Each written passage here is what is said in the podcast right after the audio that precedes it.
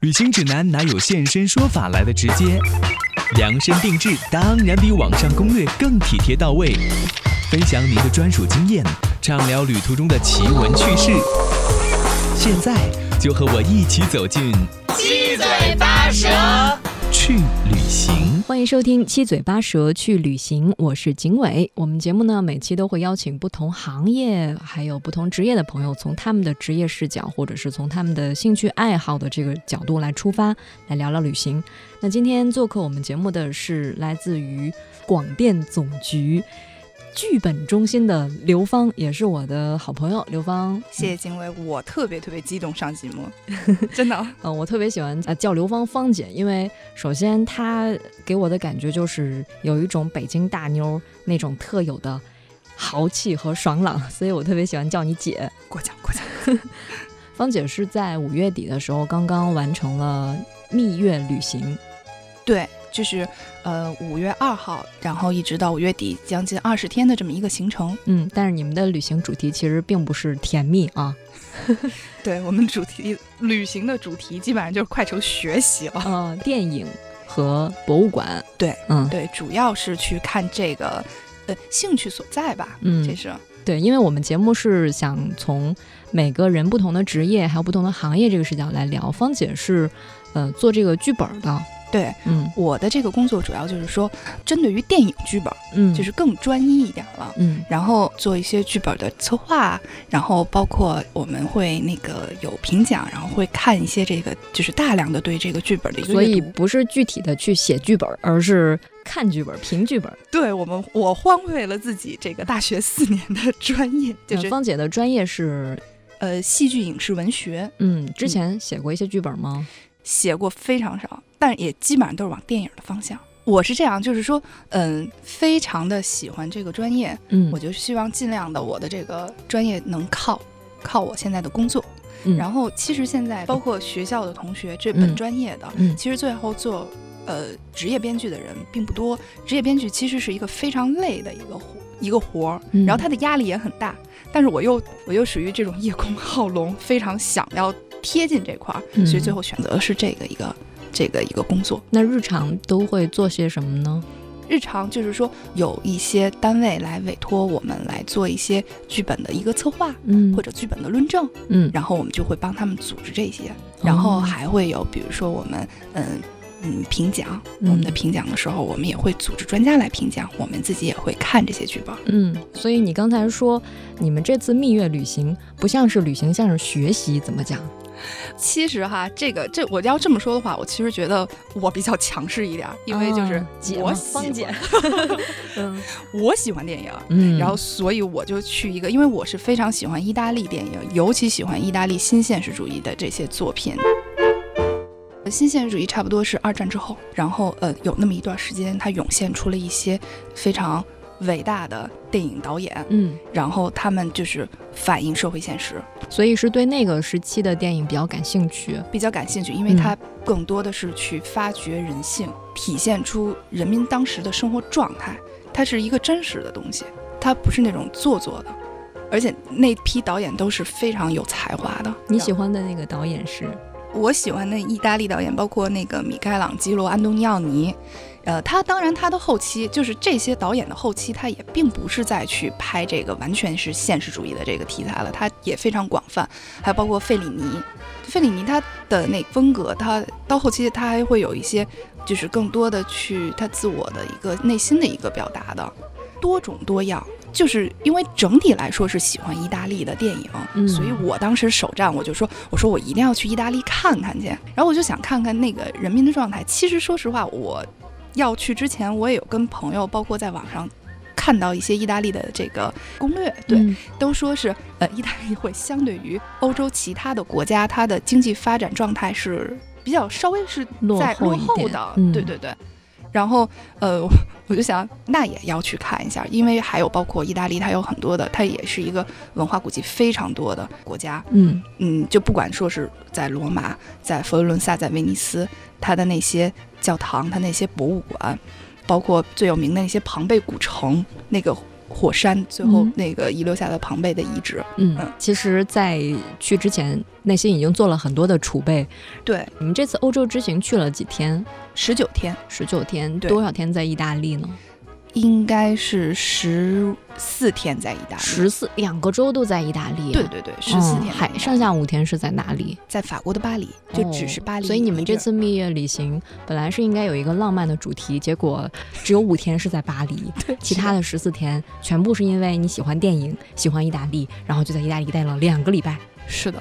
是的，那你们这两个礼拜怎么安排的？我们在意大利去了三个城市，嗯呃，罗马、佛罗伦萨、威尼斯这个路线，嗯然后平均分配，基本上每一个城市都待了四呃四五天吧，因为嗯还得有一个路上的一个时间，基本上是是这么分配的。那这个顺序是怎么调整的？其实顺序这个事情还真是完全就是按照那个呃我们做攻略的时候看到的这个路线，从罗马到佛罗伦萨的威尼斯，它这条路顺， 所以就这么然后顺着走啊按照了。这个路线，然后再如果有电影取景地，然后去看一下。对，去看一下。嗯其实我们我我还特别想去那个意大利的西西里那边看一看，嗯，也是不顺路，哦，不顺路，所以就直接就放弃了。嗯，因为意大利本身也挺大的，然后也是只能有选择性的去一些。对，嗯选择性去一些，因为你说除了去说看一些这个电影当时的拍摄地之外，嗯，那我还就是还有其他想去的这些地方，你不、嗯不可能完全都是说走这电影一个主题，然后这么时间一分散，呃，整个行程还挺匆忙的。哦就不够了哈嗯。嗯，第一个电影取景地去的哪里呢？意大利费里尼那个导演，他当时有拍过一个电影叫《甜甜蜜蜜的的生活》，活有一部分取景地在罗马，它嗯有一个中间有一个特别著名的段落，就是他在男主人公，然后和一个就是一个女明星在许愿池。其实他那个场景啊，他想表现的是说知识分子的一个堕落，他当时一个过的一种奢靡腐朽的那么一个生活。他当时他其实想表现那个，嗯但是他是在许愿池拍的，然后拍的极为之美。她是一个那个女演员，就是意大利那个时期，她其实还是我我感觉她是比较保守的。嗯她那一个部分，她拍的还比较大胆奔放。这个女明星她披着头发，然后穿着那种高开叉的那个裙子，然后在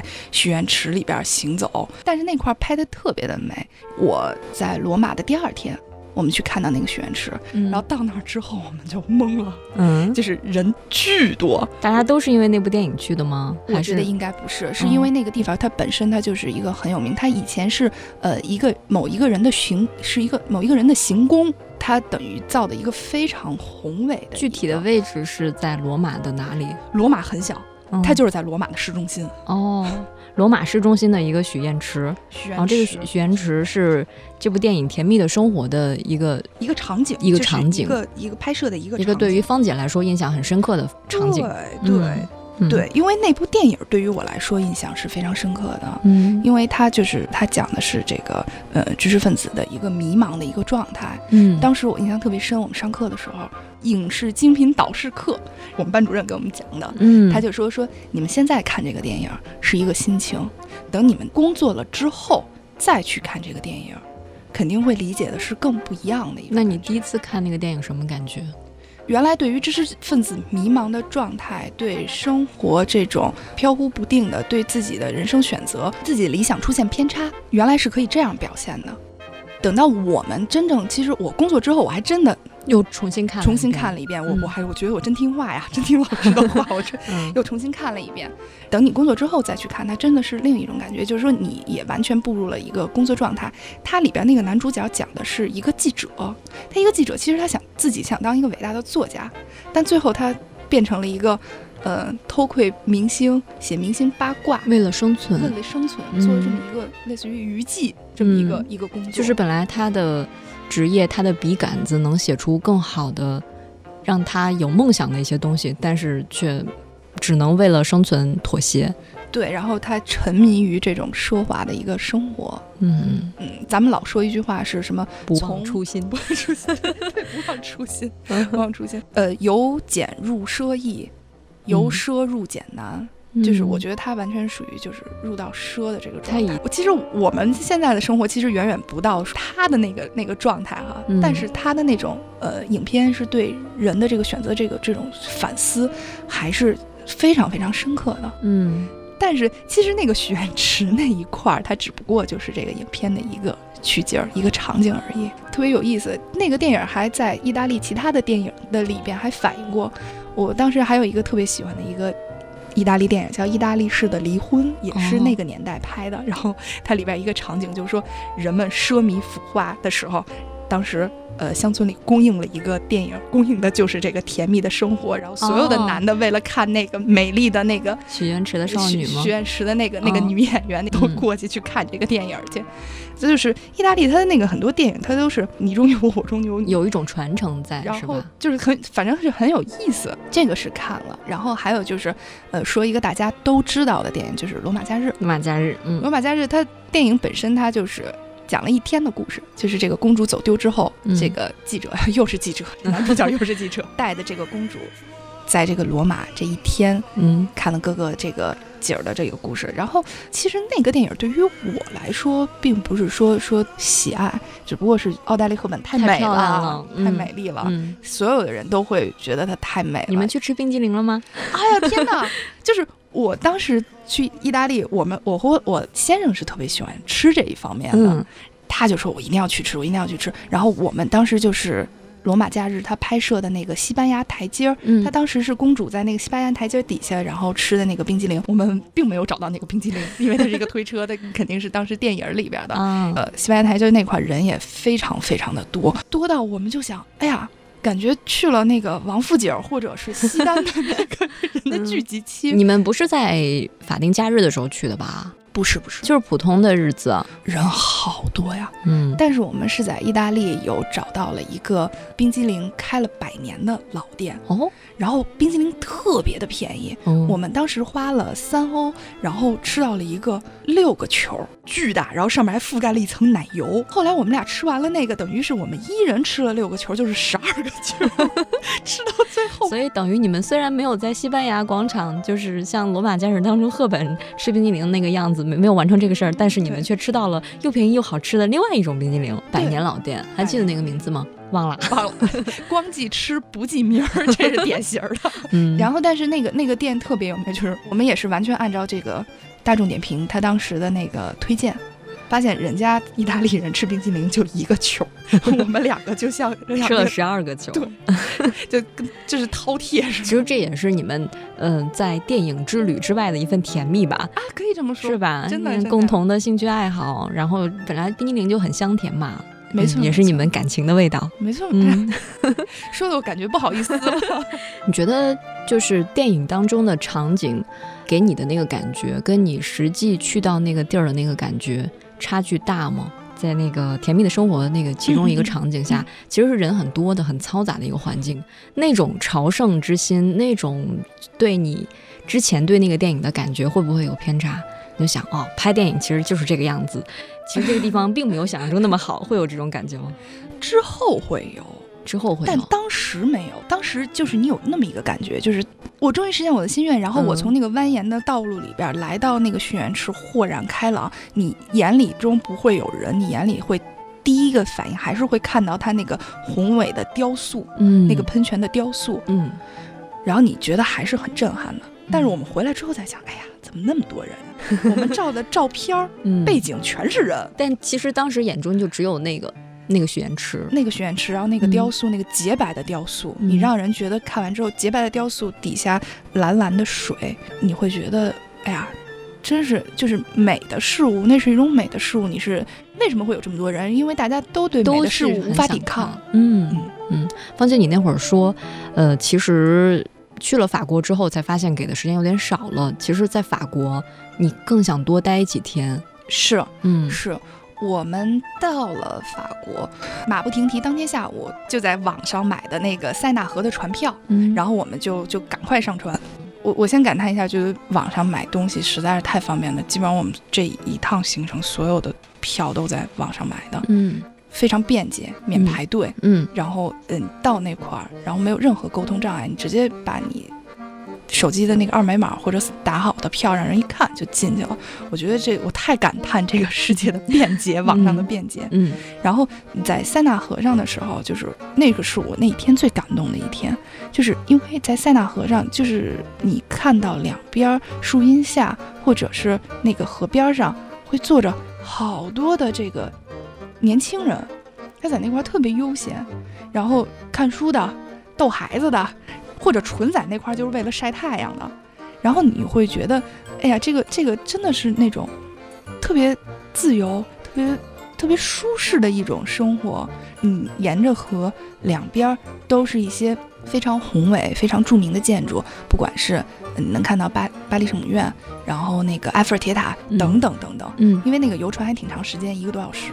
天气又那么蓝，云朵又飘在天上，当时真的特别的可激以看动，哭了啊，哭真的是快看哭了。嗯然后就是会觉得你在那样一个生活的一个状态下，你的人的心情都是放松的。嗯你在人心情放松的时候，放放松愉悦的时候，你会觉得是生活会很平和，嗯就没那么每天焦躁的那种感觉。嗯，然后一个这些风景有没有在你看过的电影当中出现过？有的出现过。我其实有一个印象特别深，巴黎有一个红磨坊，嗯就是特别著名的那个红磨坊的那个表演的那个地方。然后我们有一天过去了，那红磨坊它那个门口前面有很多人在拍照，拍照前面呢有一个地铁的出风口，那块儿我我有印象特别深，特别逗。然后好多大妈都在那块儿拍照，穿着那个裙子，然后她站在那个出风口上，那个裙子会被撩起来，就是会吹起来，就跟那个玛丽莲梦露有一张特别经典的她舞裙子的那个，嗯然后所有人都在那块儿拍那个照片儿，就是有可能会掀起来，掀得很高，然后 都没有人在意，就在那块儿拍。啊，那个那个我印象特别特别深，嗯特别快乐。嗯，所以感觉巴黎的这个风景其实就像是很多法国电影那样表现出的那个色调，是很自由，很浪漫。是嗯是，，啊芳姐喜欢哪些法国电影？有一个电影叫《巴黎我爱你》，嗯这个电影应该还算是大家应该能知道的嗯朋友应该都能看过。嗯，然后它也是一个类似于短片集，它是很多导演拍了十将近二十个，将嗯近二十个小短片儿。嗯拼凑起来的，每一个片子就几分钟的时间，然后但是它讲就讲一个主题，就是巴黎我爱你。嗯刚才一说到那个塞纳河，然后想起来就是呃，片子里边有一个故事，它就是讲的那个塞纳河畔发生的。嗯它是说有几个小青年儿，然后在河畔旁边儿，然后就是对于过往的这些美女，就是各种，比如说美国的、欧洲的，就各种。呃，美女，然后有吹口哨，就这种这种小调戏的那么一个状态。我知道的法国电影有《天使艾美丽》，呃，对，对，我记得女主骑着那个自行车在那个街道上，然后那个样子就特别的天真，就那个眼神迸发出来那种热情。我觉得法国姑娘真的应该挺美的吧？你在当地接触到的，我觉得他们年轻人都特别长得都特别那个好看。好看， 嗯人家本来皮肤就白，就嗯就是这种很多都是金发碧眼的那种感觉。嗯然后你刚才说那个天使爱美丽哈，嗯然后我们这回还就是我们也挺不免俗的。嗯，我们还真的是去了一下，就是当时就是这个艾美丽，她在影片里边，她是一个这个呃咖啡店的一个呃嗯服务员，嗯然后我们就去了那那个个咖啡啡店那个咖啡嗯店叫那个双风车咖啡店。嗯然后那个咖啡店呢，是位于巴黎北部的蒙马特区。嗯那蒙马特是一个高地，然后呃，站在它那个高地上，然后可以看到，基本上可以看到大半个巴黎，是这么一个状态。哦然后我们就去了那个咖啡店，嗯、然后后呃，刚才咱们说的那个红磨坊，嗯其实是呃必经之路，就是说你要经过红磨坊，然后再再往去上咖啡走馆，然后是到咖啡馆。嗯那个咖啡馆其实挺挺破、挺旧的，哦，但是很多人都会去。因为就是它的拍摄地是那儿，对，就是哦嗯因为《天使爱美丽》这个影片，然后它相对于就是呃，但是相对于巴黎那个市中心和巴黎左岸，嗯就是那些咖啡店，它还是要更便宜一点儿，就更平民化一点儿。哦，嗯我们沿着那个咖啡店看了一下，然后沿着这个高地继续往上走，嗯然后就是路过它那个最高处是叫它的圣心大教堂，嗯然后圣心大教堂底下有一个广场，然后有现在还留着，就是当时天使爱美丽拍他那个有一个场景，他和男主角到最后相遇，有那一个个游乐场，游乐，场，对对，哦因为有一个那个旋转木马，嗯嗯那，旋转木马，我们到那块儿发现啊，好好旧啊，这个木马旋转木马不像电影当中拍的那么好看了。不像电影中那么好看，但是嗯因为蓝天白云，然后茂密的植被，嗯然后漂亮的圣心大教堂，反衬的那个地方非常的美。嗯然后再往前走几步，就是它有一个特别著名的，它那个爱墙，嗯，它那个爱墙就是呃世界各国的文字，然后在上面写着就是我爱你，就是这个，哦所以叫爱墙。嗯，好浪漫。嗯，特别特别浪漫，然后嗯发现好多学生都在那块儿。嗯，你好像还赶上了那个法中，呃，法中电影节是吧？对对对，法中嗯电影节，我觉得去的那个时间特别合适。我嗯到那儿的第二天，他那个法中电影节开幕，嗯然后呃，我们就过去看了一下，因为也是自己，就是咱们是和这个法国联合这个举办的，嗯然后他在这个法中电影节期间，他会播会放映咱们国内。这两年比较优秀的一个这个电影的影片哦影片，嗯，然后后它的那个开幕式是那个《北京下遇上西雅图二》，是它的那个开幕影片。然然后后续放的还有什么《长江图》啊，就是这几年比较好的这些影片。嗯我在那个法法中电影节它首映式的那个地方，我发现一个特别特别有意思的一个事情，就是也是我在那边的那个同学告诉我的，就是法国它这个电影院特别有趣，它真是支持这种文化的多元，体现在这个电影上面特别明显。它比如说同一个电影院，艺术电影一栋楼，商业电影一栋楼，哦然后你就会觉得特别特别有意思，嗯就是两就栋楼商业和艺术都并存，嗯两栋楼这一栋楼的所有海报全都是。艺术电影的海报，嗯这一栋楼就都是商业 电影，因为毕竟它这个法国是叫好这叫个座嗯呃电影的发源地，嗯，卢米埃尔兄弟他当时拍摄的世界的火车进站火，车进站，嗯他这个第一部电影，当时他是应该是在里昂拍摄，但是他的放映是在法国法国法巴国黎在巴黎、嗯在巴黎的一个咖啡厅。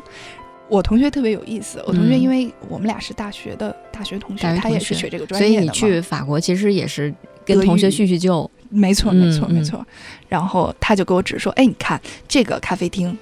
是当年放第卢一米部埃尔兄弟卢米埃尔火车嗯进对站，对对的第一部的，他说，但是据我考证，嗯呃，已经这个易主了。就是现哦在这个咖啡店并不还仍旧是咖啡店，但并不是之前的那个咖啡店了。 哦 它，之前的那咖啡店已经搬到街那边了。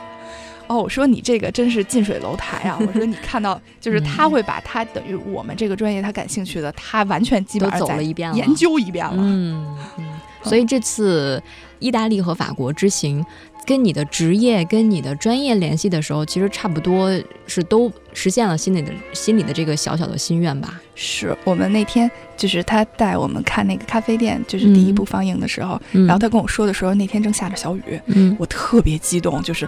我就往往前跑，然后他的先生和我先生就在后边说：“哎呀，不不懂他们的这个内心情感，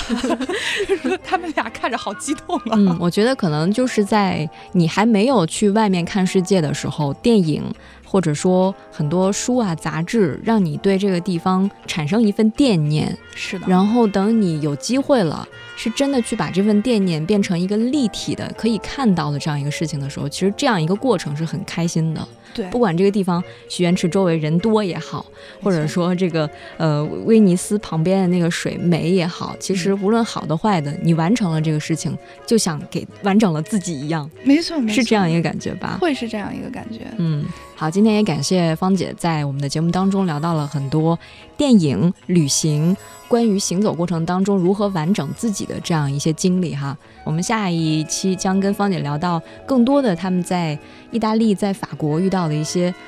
博物馆旅行的一些经历。那谢谢芳姐。谢谢。